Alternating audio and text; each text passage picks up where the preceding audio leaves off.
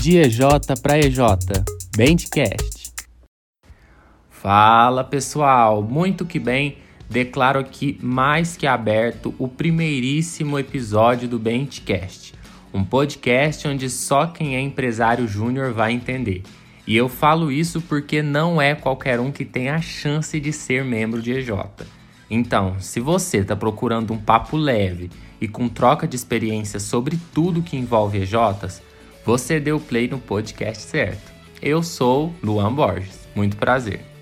E eu sou a Luísa Cardoso, nós somos do time da Comunicário, MJ de Jornalismo da Federal de Uberlândia, e esse podcast é para você que está procurando dicas práticas sobre as várias diretorias da sua empresa júnior, desde todos os tipos de gestão que a gente ouve falar, até boas práticas de uma negociação com aquele cliente. E saca só, a proposta aqui é tão simples quanto abrir uma nova planilha para assuntos da EJ no Google ou fazer o link da reunião, agora que a gente não pode estar tá mais na sede.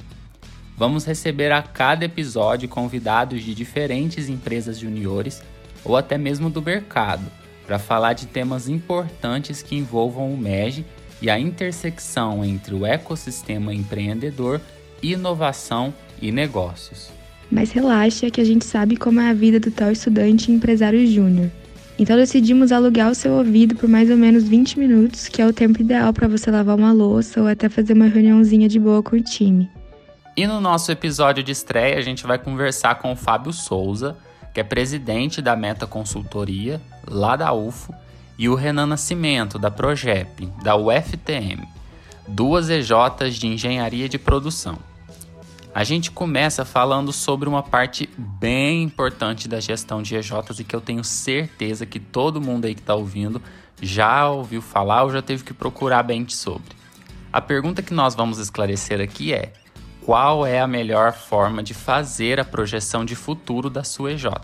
Geralmente, a elaboração do famoso planejamento estratégico é a resposta certa.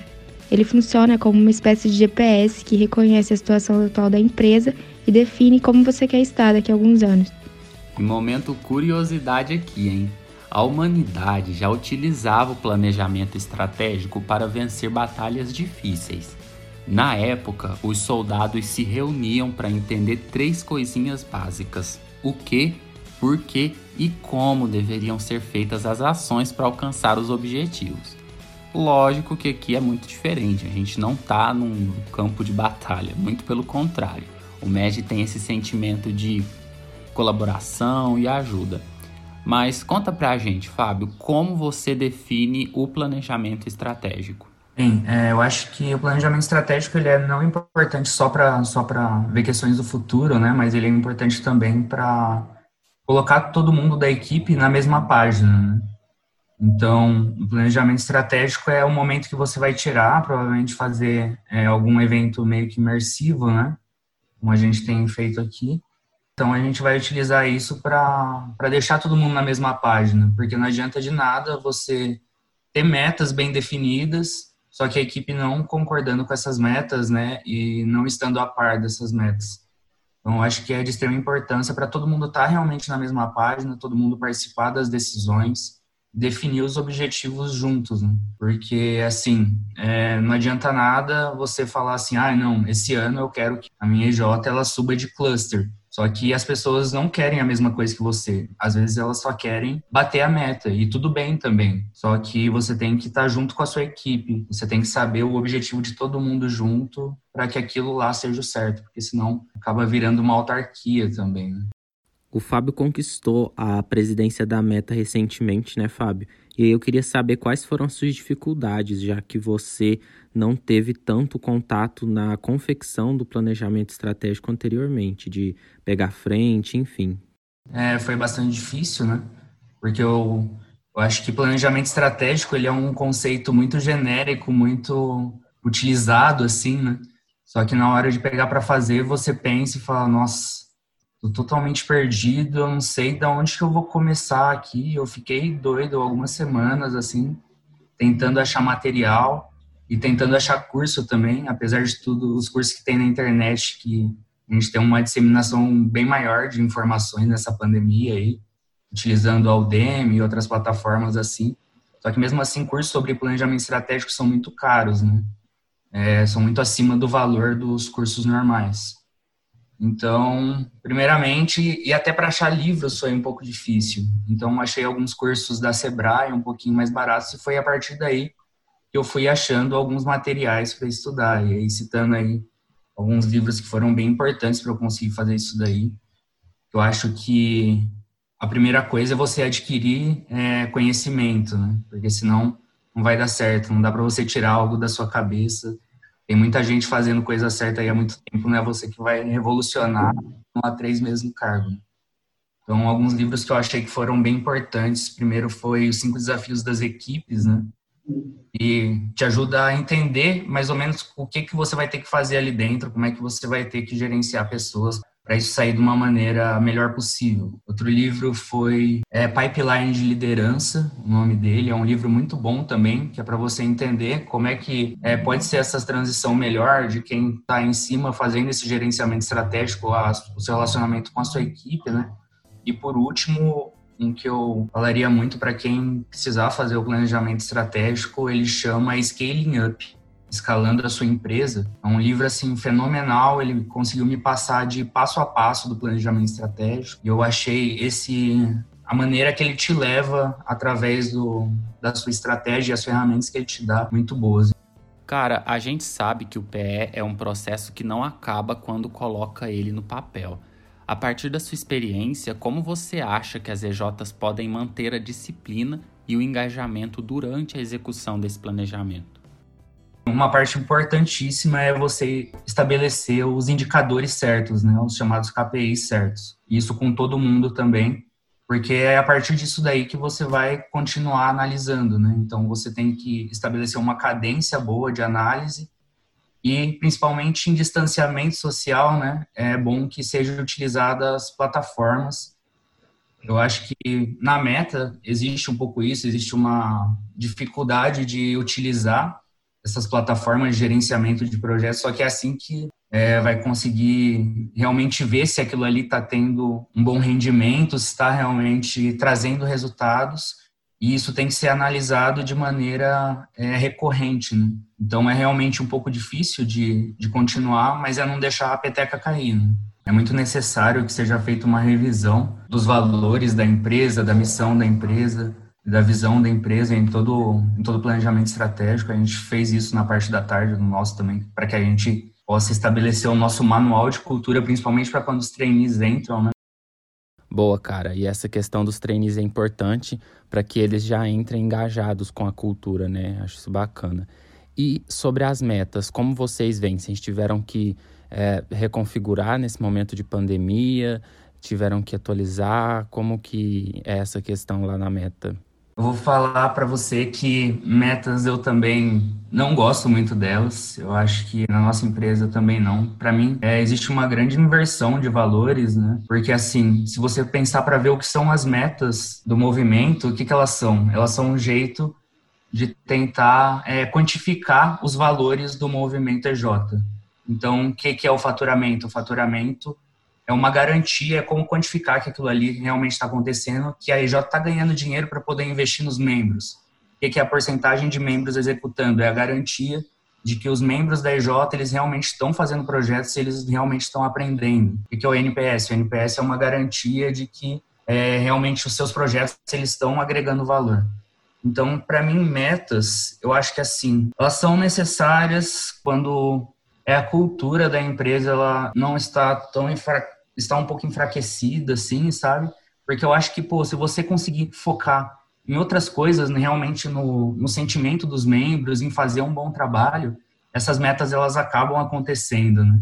Então eu acho que é muito mais importante que saber qual que é o, o propósito dos membros enquanto membros de uma empresa júnior e o propósito da empresa e as aspirações deles para saber o que faz mais sentido, né? Como é que você vai conseguir instigar pessoas melhor? Mas isso eu estou falando também no âmbito da meta.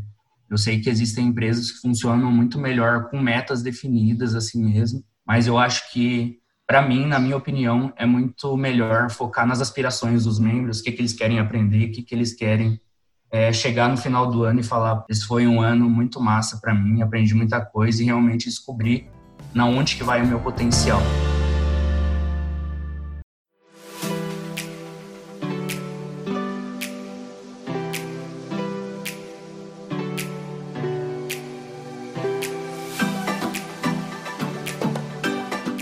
A gente fazia o esquema lá de definir o objetivo, de definir a QR, mas, por exemplo, alguns ciclos lá de monitoramento, a gente não seguia a risca, a gente não desdobrava os objetivos da maneira como tinham que ser desdobrados até chegar no, no operacional. Então, assim, a gente aplicava a metodologia, mas isso era feito de certa forma de uma maneira errada, digamos assim, não a, a mais correta. Quem está falando agora é o Renan Nascimento, presidente da Progep Consultoria. A gente faz uma revisão ano a ano, né? Então, 2018.2 a gente fez para o ano de 2019, de 2019 no finalzinho a gente fez para 2020, e aí veio a pandemia agora e teve toda essa revisão de, de metas por parte da Brasil Júnior, né? E só que a gente tem as, além das metas da Brasil Júnior, tem as nossas metas internas também, né? E aí quando a gente foi revisar, a gente revisou só as metas da Brasil Júnior. A gente não revisou as metas internas. Então agora a gente está exatamente nesse processo de revisar as metas internas para até o final do ano. Então a gente vai pegar tudo aquilo que tinha sido desenvolvido, tentar destrinchar um pouco mais, desdobrar um pouco mais esses objetivos para que a gente tenha aí um plano de ação para percorrer até o final do ano, né? E aí, chegado o final do ano, a gente faz um planejamento estratégico para 2021. E aí, no caso, o que, que a gente vai fazer de diferente para esse planejamento estratégico de 2021? O nosso intuito seria realmente montar um planejamento anual, só que trimestralmente é, a gente fazer aí alguns ciclos de revisão, né? porque no caso da OKR, ele fala muito de você ter mini ciclos, né, e você acompanhando isso ao longo do tempo. Então, você pega um planejamento anual e para o primeiro trimestre você define uma porcentagem que você tem que atingir daquelas metas, por exemplo. E aí a gente faz essa divisão, né, do, logo no início do primeiro trimestre, valida com toda a empresa e começa a percorrer todas essas metas. Acabou o primeiro trimestre, faz uma revisão, né, do, do que foi atingido, do que, que não foi, do porquê que não foi atingido, e a partir daí já monta o planejamento para o segundo ciclo com base no que foi obtido no primeiro. E assim você vai pegando o planejamento macro, né, e destrinchando em micros, seriam de acordo com os ciclos trimestrais. E isso atualmente a gente não faz, a gente vê que a metodologia fala que, que isso seria algo super positivo, justamente porque se você tem uma meta que no começo do ano ela parece muito distante, isso de certa forma acaba desmotivando, né, é, muita, muita parte da empresa, porque, pô, um valor muito alto, não sei se eu vou conseguir atingir. Quando você quebra isso em valores menores, isso fica mais palpável, você trabalha com mini metas, as pessoas batem essas mini metas, já começam a ficar um pouco mais empolgadas. Então, seria mais ou menos nesse estilo que a gente quer trabalhar para o ano que vem. E quais são as ferramentas que vocês usam para isso, Renan? Para cada key result, a gente tem que delegar para cada objetivo, cada key result, a gente tem que delegar um responsável, né? Por, por aquele atingimento, por aquela meta. E aí, para cada responsável, a gente coloca um prazo também para delinear um plano de ação para que essas ações sejam realmente feitas e a gente consiga chegar no valor da meta até o final do prazo estipulado. E aí, qual que é a metodologia que a gente usa para elaborar esse plano de ação? A metodologia 5W2H uma metodologia que você define algumas variáveis que vão ser feitas, então o departamento discute internamente como que eles vão chegar até aquela meta, a gente valida com toda a empresa e monta uma planilha compartilhada com todo mundo, com todos esses planos de ação, até quanto que eles têm que ser batidos e tal, e a gente usa isso, né? E aí, mensalmente, uma vez por mês, a gente mostrava os nossos resultados na nossa reunião geral com relação aos planos de ação que tinham sido feitos. Então, como é que é o esquema de avaliação, né? Você tem o plano de ação e você tem a meta se ela foi batida ou não. Então, você tem que primeiro analisar, né? Se o plano de ação foi executado. O plano de ação foi executado, beleza. Aí você tem dois possíveis cenários. Você tem o cenário de que a meta foi batida e o cenário de que a meta não foi batida. Se o plano de ação foi executado e a meta foi batida, simboliza que o seu plano, ou seu plano de ação realmente é um plano de ação factível, ele foi muito bom, ou então, é, você teve fatores externos que, além do seu plano de ação, puderam te ajudar. E aí é legal que, mesmo com a meta batida, você tenha essa análise crítica para ver se realmente o seu plano de ação foi determinante para a conclusão daquele objetivo ou se não. Agora, o segundo cenário né, que eu tinha falado, você executa o plano de ação, só que a meta não foi batida. Isso pode mostrar o quê? Que o seu plano de ação talvez não foi o mais factível possível. E aí você tira as lições aprendidas daquele plano de ação e aplica já para o outro, né, do próximo ciclo. Por isso a importância de dividir em mini ciclos, porque se você trabalha só com o anual, essa revisão do plano de ação, ela vai demorar mais para acontecer, então você tem menos tempo para corrigir futuros erros. Então, você tem esses dois possíveis cenários no caso do plano de ação sendo executado. Se o plano de ação não for executado, aí você tem dois cenários, né? Ou você pode não executar o plano de ação, mas mesmo assim bater a meta. E aí, nesse caso, é, você teve fatores externos aí que com certeza te ajudaram a chegar no seu objetivo. E aí tentar estudar por que, que esses fatores externos te ajudaram a chegar até ele, como que você pode inserir esses fatores externos talvez dentro do seu plano de ação em um futuro próximo. Ou então você não executou o plano de ação e aí também não conseguiu atingir o objetivo. E aí é o pior dos cenários, né? Porque você não consegue tirar muita conclusão. Ou seja, eu não sei se, se eu tivesse executado ia dar certo, ou se não deu certo porque eu não executei. Mas a ferramenta que a gente mais usa, assim, para ir acompanhando os planos de ação e vendo se as metas foram batidas ou não, é realmente essa planilha 5W2H compartilhada com todo mundo. E como é que começa a elaboração de um planejamento desse dentro da sua EJ atualmente? Existe uma reunião prévia entre presidente e vice-presidente, em que são discutidos ali alguns objetivos macro da empresa, muito baseado em missão, visão e valores, justamente porque a visão da empresa é onde ela quer chegar, é um sonho, então muitos dos nossos objetivos eles têm que estar coerentes com essa visão, né? Por exemplo, um exemplo que a gente gosta até de usar aqui internamente é se eu quero ser um jogador de futebol, eu posso colocar como objetivo ficar nadando numa piscina todo dia? Talvez seja um objetivo que vai me ajudar de certa forma, mas não é o mais plausível para o meu sonho que eu tenho de vida, né? Então, talvez seja mais coerente eu colocar um objetivo de treinar futebol todo dia. Então, é muito desse exemplo. Então, a gente alinha os nossos objetivos, presidente e vice-presidente, com relação à missão, à visão e os valores da empresa, e a gente valida isso com o restante da empresa, isso de início, né? Então, olha, diretoria, vocês acham que esses objetivos que a gente colocou para o próximo ano são coerentes? Se sim, por quê, né? Se a gente pode melhorar alguma coisa, se não, também por quê, por que vocês não concordam, vocês têm alguma outra sugestão.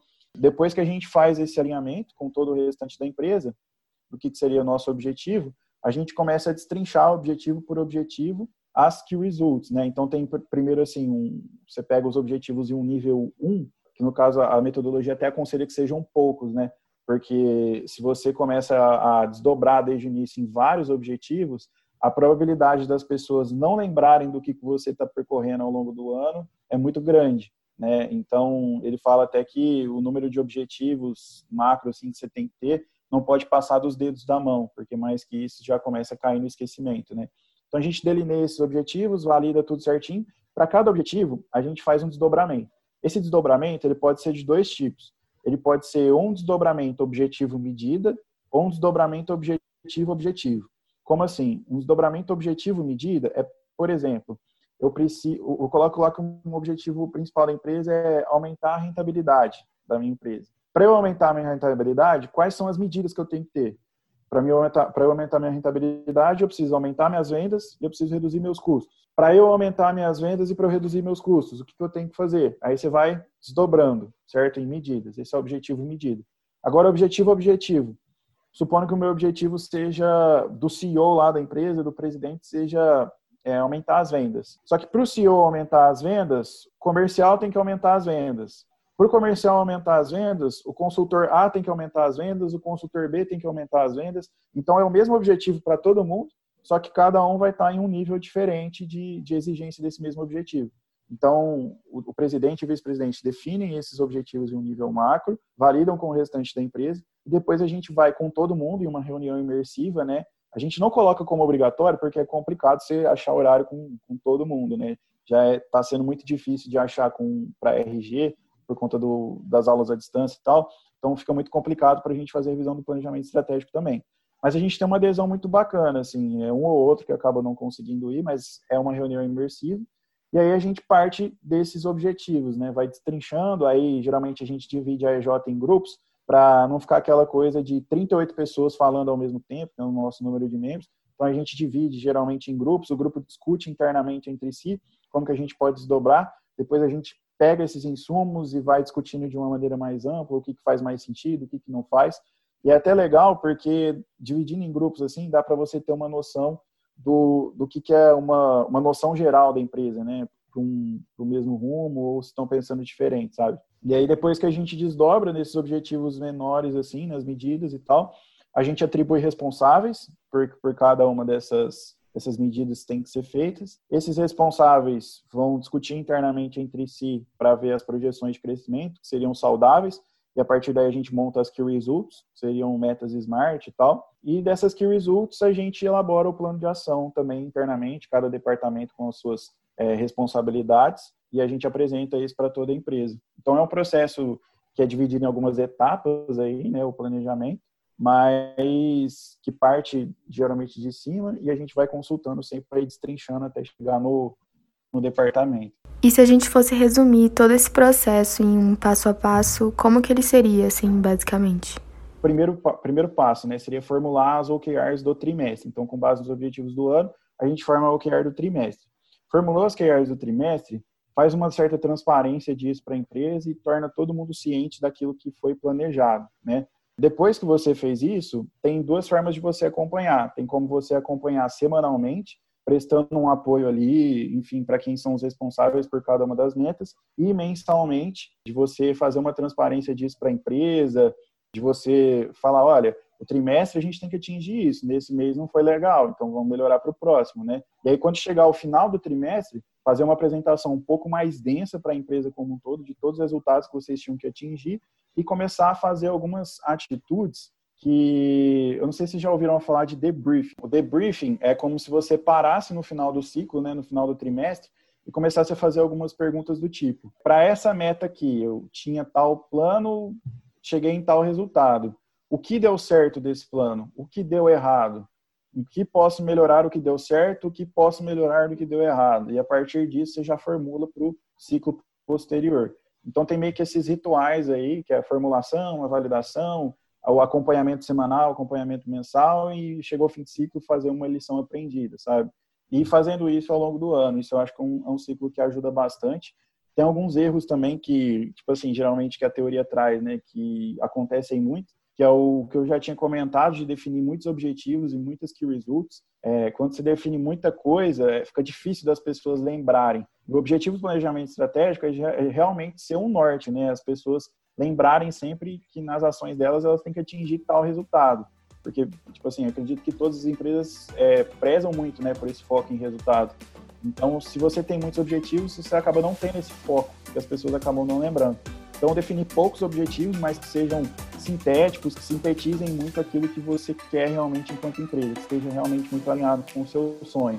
Segundo erro muito comum, né, é justamente o de não acompanhar as key results e colocar metas difíceis ou fáceis demais, né? Realmente seguir o, o critério de Smart muito a fundo quando for traçar os results. Valeu demais, Fábio, Renan, ajudando a gente aí a estrear o podcast com chave de ouro. E por hoje é só, pessoal. Para quem curtiu nosso podcast, é quinzenal, então daqui duas semanas a gente posta mais um episódio. E é isso. Esse podcast é uma produção da Comunicare Júnior, empresa de jornalismo da Universidade Federal de Berlândia. Até mais!